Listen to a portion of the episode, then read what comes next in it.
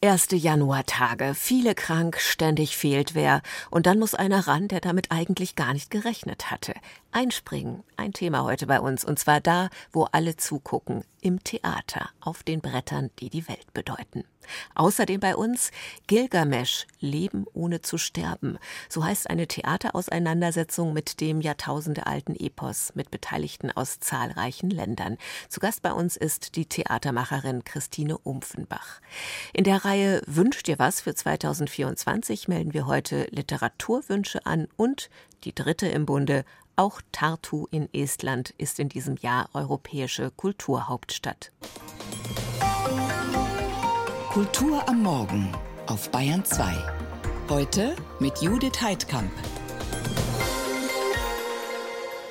Warum macht man Kultur? Aus Liebe natürlich. Sogar Adorno und Marx lesen. Aber kannst du sowas nicht auch für mich tun? Hier sind Montmarie et moi, alias Shakti und Matthias Paquet mit Liedern aus der tiefsten Provinz.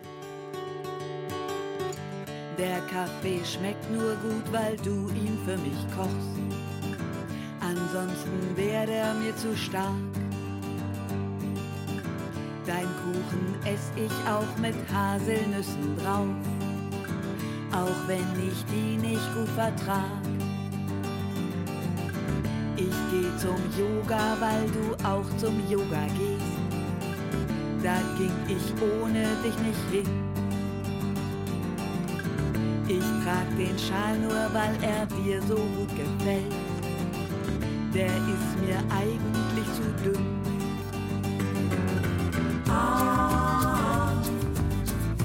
Sowas nicht auch für mich? Ah, kannst du sowas nicht auch für mich tun?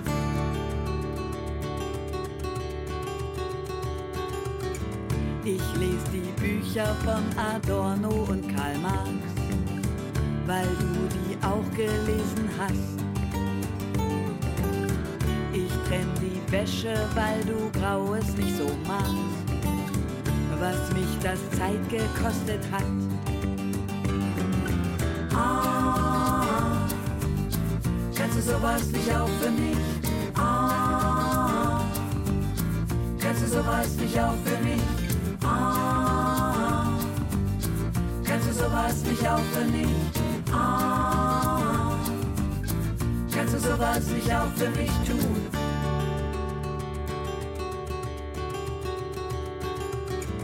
Ich guck mit dir zum zehnten Mal der weiße Hai, komplett mit Bonusmaterial.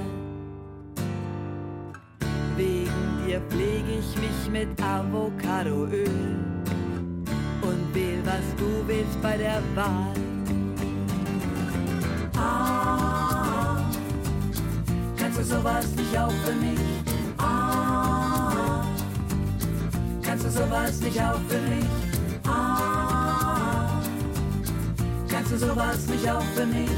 Ah, kannst du sowas nicht auch für mich tun? Adorno und Karl Marx von Montmarie et moi aus Lieder aus der tiefsten Provinz, so der Albumtitel.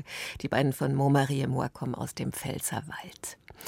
Ist der Kollege gerade krank, im Urlaub, Arzttermin, Handwerker, Überschwemmung? Die Nachbarn bräuchten auch jemand, der die Schleierfische füttert. Und Sie sind der oder diejenige, die dann schnell mal einspringt? dann kennen Sie die Situation ja. Und weil Einspringen in der Wintersaison ein besonders häufiges Phänomen ist und ganz besonders häufig, so scheint mir, in diesen ersten Januartagen, haben wir uns mal an einem Ort umgehört, an dem das eine noch größere Herausforderung ist als anderswo, im Theater nämlich. Christoph Leibold mit Geschichten über eine viel zu wenig beachtete Bühnendisziplin. Es gab Zeiten, da zuckte Katharina Osterhammer unwillkürlich zusammen, wenn sie dieses Geräusch hörte. Während Omikron waren wir jeden Tag in Beachtstellung und es gab kaum einen Tag, wo nicht irgendjemand krank war. Osterhammer ist Disponentin am Münchner Volkstheater, also zuständig für die Organisation von Proben und Spielplänen am Haus. Bei einem gewöhnlichen Telefonklingeln schrillten bei ihr daher eine Weile auch gleich sämtliche Alarmglocken. Waren doch am anderen Ende der Leitung regelmäßig Schauspieler, um sich mit positivem Corona-Test für die nächsten Tage abzumelden. Osterhammer hatte dann alle Hände voll zu tun, den Spielbetrieb irgendwie am Laufen zu halten. Idealerweise sucht man erstmal jemanden, der die Rolle übernehmen kann. Das ist natürlich spannend. Welche Rolle ist es? Kann die übernommen werden? Das ist in engem Austausch mit der Dramaturgie. Und dann versuchen wir erstmal die Umbesetzung. Wenn das nicht möglich ist aufgrund der Rolle, suchen wir eine Ersatzvorstellung. Besser aber, es findet sich ein Einspringer, damit es eben nicht zu einer Absage kommt.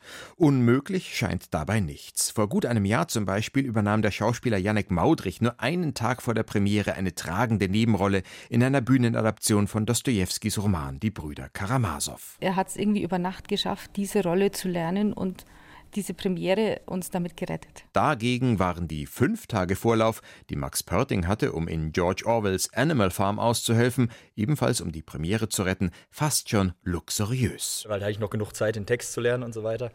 Dann habe ich die Premiere gespielt und dann hat der Kollege aber wieder übernommen. Hinter mir liegt ein langes Leben. Ich hatte viel Zeit nachzudenken, während ich allein in meinem Koben lag und darf wohl von mir behaupten, dass ich die Natur des Daseins auf dieser Erde begriffen habe. In Animal Farm half Max Pörting zunächst als altersweises Schwein Old Major aus, aber dabei blieb es nicht. Weil auch in den Vorstellungen der Inszenierung nach der Premiere immer wieder andere Darsteller ausfielen, entwickelte sich Max Pörting zu einer Art Dauerjoker. Immer wenn wer auswählt bei diesem Stück, ach wunderbar, da haben wir doch Max, der kennt das Stück, spielt aber nicht mit eigentlich. Den können wir doch für alles jetzt benutzen. Ich kann da den ganzen Bauernhof mittlerweile runterbeten. Und so stand Max Pörting in Animal Farm auch schon als Pferd auf der Bühne, als Huhn oder als eines von zwei Schafen im Stück. Ich hatte das Glück, ich war das Schaf, das immer hinterherläuft. Das heißt, ich konnte einfach zum Kollegen gehen und sagen, alles klar, ich folge dir einfach, ich mache einfach alles das, was du machst und dann ist das hier eine sichere Nummer. So sicher, wie so ein Feuerwehreinsatz halt sein kann. Notfalls hilft auch ein Textbuch in der Hand, um unfallfrei durch den Abend zu kommen. Probenzeit ist in solchen Fällen meist knapp bemessen, manchmal reicht sie nur, um Szenen kurz anzuspielen. Ganz wichtig daher für Einspringer, moralischer Beistand. Klar, da ist der Regieassistent da, oft noch der betreuende Dramaturg der Produktion, der wird gut zusammengehalten. Erzählt Disponentin Katharina Osterhammer, die zuletzt feststellen musste, dass mit steigenden Corona-Infektionszahlen auch wieder mehr Vorstellungen gerettet werden müssen. Das ist natürlich nicht nur am Münchner Volkstheater so.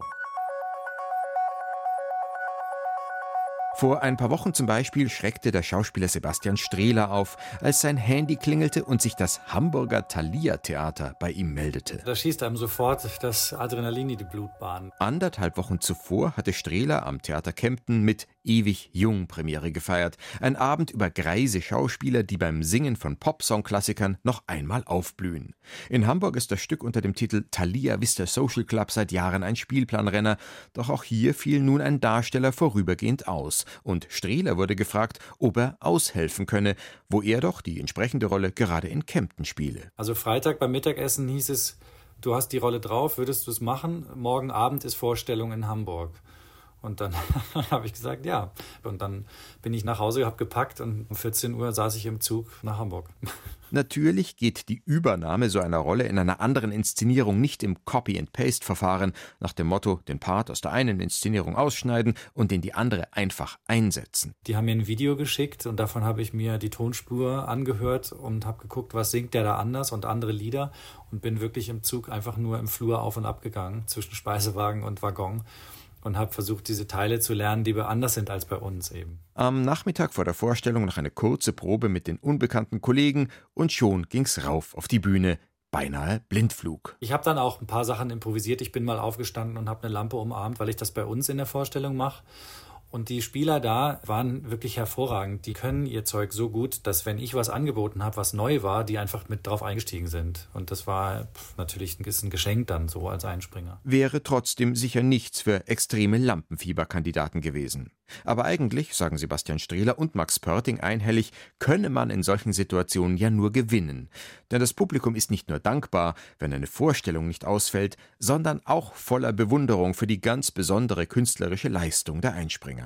Ganz zu schweigen vom Kick, den so ein Sprung ins kalte Wasser bedeutet für die, die ihn wagen. Man hat einfach nicht die Zeit, sich da den Kopf zu zerbrechen. Es ist ein wirklicher Rausch, mit diesem Adrenalin zu spielen. Man ist so wach, man ist so aufmerksam und die Zeit verfliegt. Das war schon irre. Es macht schon Spaß, es ist natürlich einfach nochmal ganz andere Aufregung. Es ist wie so Premiere für einen allein. Bravo, sagt das Publikum und hat was zu erzählen. Ein Beitrag von Christoph Leibold war das über Schauspieler, die kurzfristig für kranke Mitspielende einspringen. Kulturwelt. Das aktuelle Feuilleton auf Bayern 2.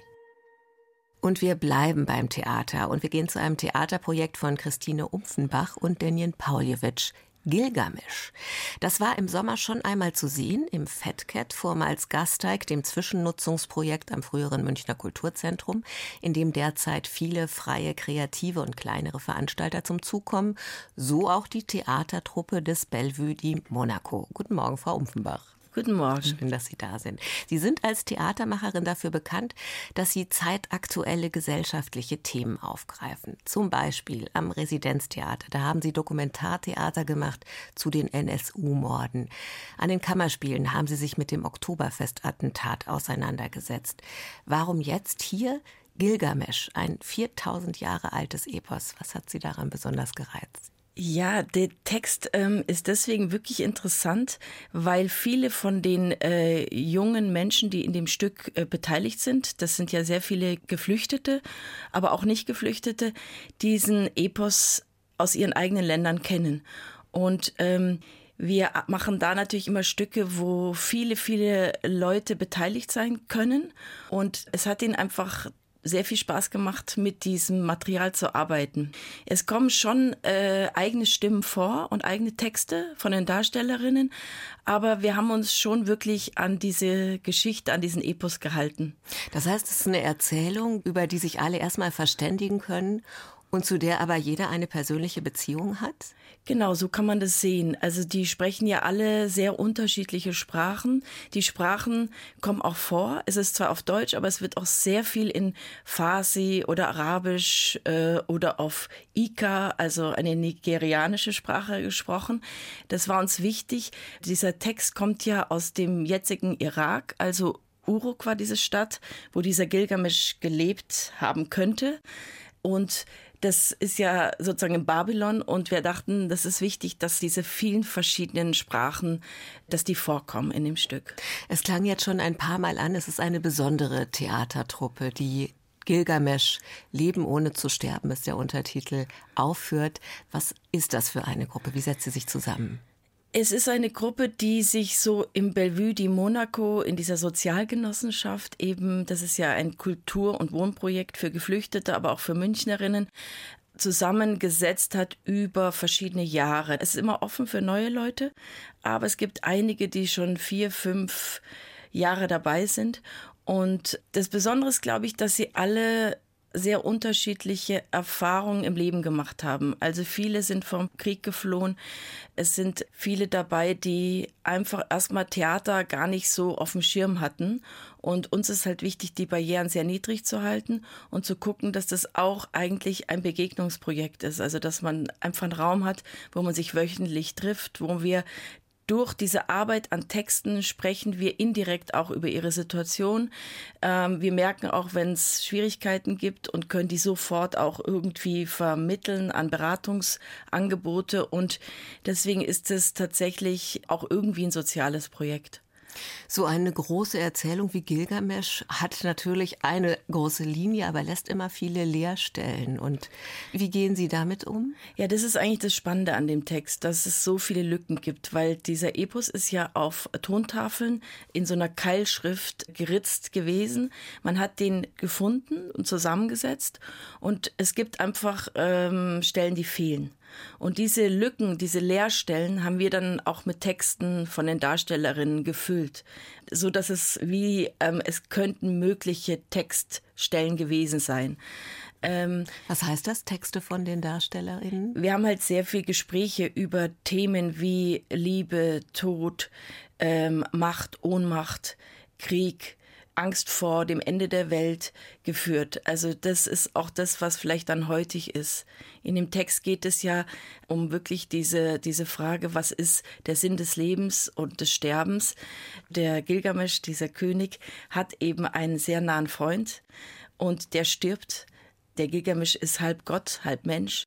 Und sie haben einige Sachen gemacht, die sie nicht hätten machen dürfen. Und deswegen musste einer von beiden sterben. Und die Götter entscheiden, dass das Enkidu sein muss, nicht Gilgamesch. Danach verfällt er in so eine Art Depression. Äh, Gilgamesch zieht durch die Welt und sucht eigentlich nach der Frage, ob er unsterblich sein kann und aber auch so, was der Sinn des Lebens ist. Eigentlich sucht er seinen Freund. Was gab es da für Reaktionen von den Beteiligten, die mitspielen? Wie konnten die sich selber einbringen? Ähm, interessanterweise haben wir tatsächlich den immer wieder so einzelne Stellen aus dem Text gekürzt gegeben und die haben selber improvisiert. Die haben das einmal durchgelesen und haben dann immer in kleinen Gruppen improvisiert. Dann kamen sozusagen eigene Texte dazu, ihre eigene Sprache. Und die haben das unheimlich gut gemacht. Es war so, wie wenn dieser Text ihnen sehr nah und vertraut ist. Und aus diesen Improvisationen ist dann auch dieses Stück entstanden. Und was passiert mit der Gruppe, wenn da so viele so persönliche Inputs aufeinandertreffen? Die Gruppe ist sich sehr nah, muss ich sagen. Wir haben das sehr lange erarbeitet. Wir arbeiten da eigentlich schon seit so eineinhalb Jahren dran an diesem Material. Das heißt eigentlich, was, was auffällig ist, ist, dass die sich extrem vertrauen und dass die unheimlich viel Spaß miteinander haben. Aber dadurch, dass eben das Leben so schwierig ist, immer wieder passiert irgendwas in der Heimat. Also es sind drei auch aus der Ukraine dabei, äh, helfen die sich auch untereinander. Also es ist ein sehr enges Netz entstanden. Und wenn mal jemand fehlt, kann jemand anderes einspringen. Die können ihre Texte gegenseitig. Also ich finde es sehr faszinierend und fantastisch, wie die jungen Menschen arbeiten sagt Christine Umfenbach. Sie hat Regie geführt bei Gilgamesch, Leben ohne zu sterben, zusammen mit dem Theatermacher Daniel Pauljewitsch. Zu sehen ist Gilgamesch mit der Theatergruppe des Bellevue di Monaco morgen und übermorgen und dreimal am darauffolgenden Wochenende im Fettget, vormals Gasteig in München. Und ich sage Ihnen, Frau Umfenbach, herzlichen Dank dafür, dass Sie Gast waren hier bei Bayern 2. Vielen Dank, vielen Dank. Tschüss.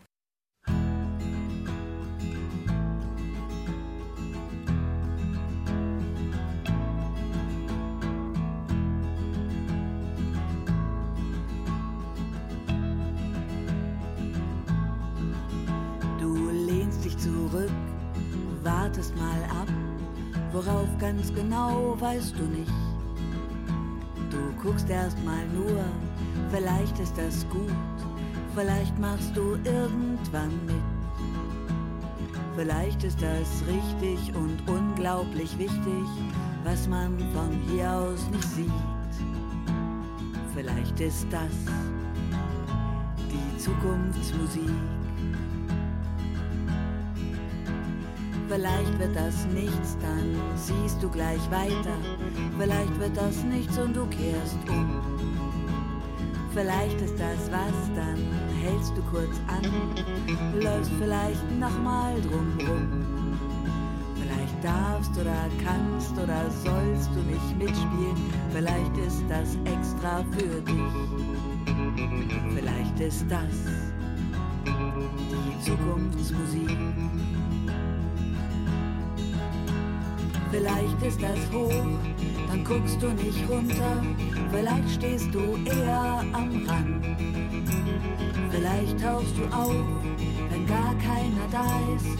Vielleicht nimmt dich Wern die Hand. Vielleicht biegst du dir einen Regenbogen in diesem Augenblick. Vielleicht ist das deine Zukunftsmusik.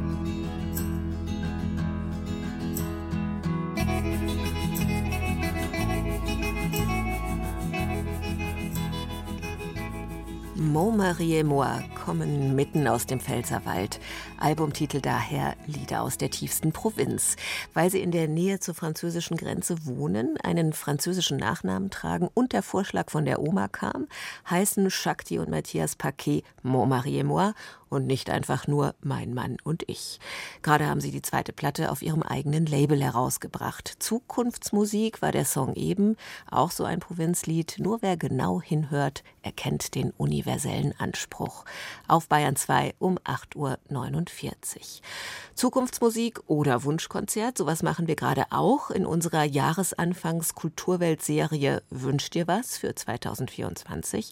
Als Literaturredakteurin wünsche ich mir selbstredend viele schöne neue Bücher. Ich habe aber auch gar keine Sorgen, dass die nicht kommen. Das geht wahrscheinlich gar nicht als Wunsch durch. Mehr Gedanken hat sich der Kollege Nils Beindker gemacht. Vielleicht dürfen wir kurz zurück und nicht vorausblicken und dann auch gleich weit zurück auf die Anfänge der europäischen Literaturgeschichte, die manch einer vermutlich in der Kategorie olle Kamellen abspeichert. Eine der präzisesten Beschreibungen dessen, was die Literatur ermöglichen soll, stammt von Aristoteles.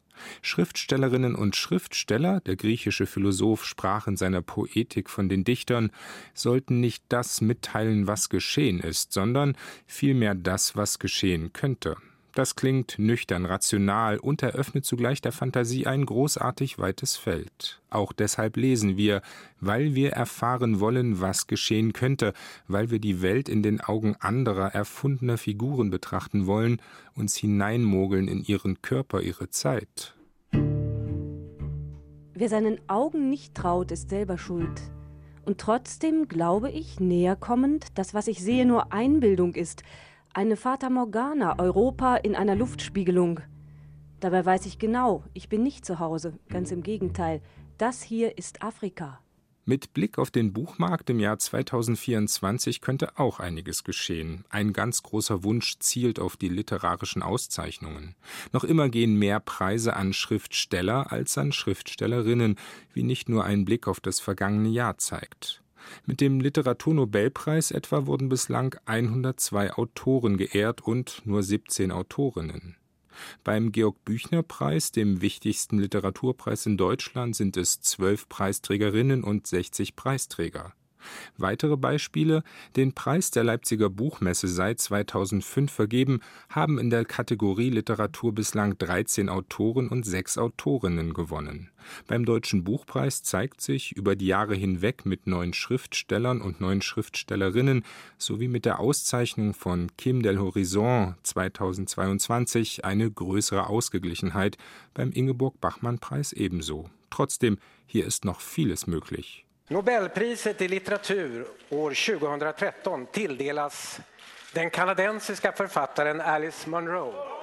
Genug der Zahlenspiele. Wie wäre es, wenn im Jahr 2024 alle großen und kleinen Literaturpreise an Autorinnen gingen? Nicht nur, weil hier irgendeine Quote erfüllt werden müsste, sondern weil es so viele großartige Erzählerinnen, Essayistinnen und Lyrikerinnen gibt. Und weil viele von ihnen noch immer nicht die Aufmerksamkeit erhalten, die ihnen wirklich gebührt. Preise können genau das ermöglichen, Aufmerksamkeit stiften. Ich saß auf den Eingangsstufen einer verrammelten Baracke. Die Betontreppe strahlte die Wärme des Tages ab. Es dämmerte. Ein zweiter Wunsch zielt auf die Wahrnehmung und Wertschätzung der Vielfalt all der Formen, in denen geschrieben und erzählt wird. Klar, Romane zumal von prominenten Autorinnen und Autoren stoßen auf öffentliche Resonanz. Bei Erzählungen und Stories ist das schon anders und erst recht bei der Lyrik. Wie wäre es, wenn wir in diesem neuen Jahr immer wieder auch dem Gedicht Raum geben? Wenn wir Lyrik lesen oder hören, uns bewusst Zeit nehmen für diese kleinen und zugleich so großen Kunstwerke, Welterkundungen in wenigen Zeilen und Minuten, Denkanstöße, Horizonterweiterungen. Wir erfinden uns zwischen den Bahnhöfen. Schotter und Halme, an den weichen, geschiente Küsse, gegen das Fortklopfen der Züge. Da aller guten Dinge drei und Horizonterweiterungen stets willkommen sind, noch ein Wunsch für dieses Jahr. Der Raum der öffentlichen Auseinandersetzung mit Literatur schrumpft seit einiger Zeit mehr und mehr. Die Foren der Vermittlung werden merklich kleiner. Geschichten und Gedichte und mit ihnen die Bücher und die, die sie geschrieben haben, brauchen aber das Gespräch, den Austausch und auch, wenn es darauf ankommt, den produktiven Streit. Die öffentliche Resonanz ist unerlässlich für die Literatur, auch deshalb, weil sie uns zur eigenen Resonanz zwingt, weil sie beständig spiegelt, was geschehen könnte und damit unsere Welt, unser Denken, unsere Bequemlichkeit und unsere Lebenslügen lustvoll in Frage stellt. Nils Beinker in der Kulturweltserie Wünsch dir was für 2024. Für die Vollständigkeit, die eingespielten Stellen stammten von Felicitas Hoppe, Marion Poschmann und Uljana Wolf. Morgen mehr vom Wünschen, dann schauen wir auf die Kunst. Alle Wünsche auch wiederzufinden im Kulturwelt-Podcast in der ARD Audiothek. Und aufmerksame Hörerinnen und Hörer wissen, dass uns hier noch die dritte europäische Kulturhauptstadt fehlt. Nach Budö in Norwegen und Bad Ischl Salzkammergut in Österreich, vorgestellt gestern und vorgestern, nämlich noch Tartu in Estland. Ein Land, das in den Hitlisten der Urlaubsdestinationen nicht ganz weit vorne steht. Umso mehr bleibt in diesem Jahr zu entdecken. Julia Weschenbach aus dem ARD-Studio Stockholm ist für uns schon mal hingefahren. Nach Tartu verirrt man sich nicht so leicht. Die zweitgrößte Stadt Estlands liegt am östlichen Rand Europas. Hier leben knapp 100.000 Menschen. Eine grüne Stadt mit einem gemütlichen Kern und einem Fluss, der sich von Norden nach Süden hindurchschlängelt.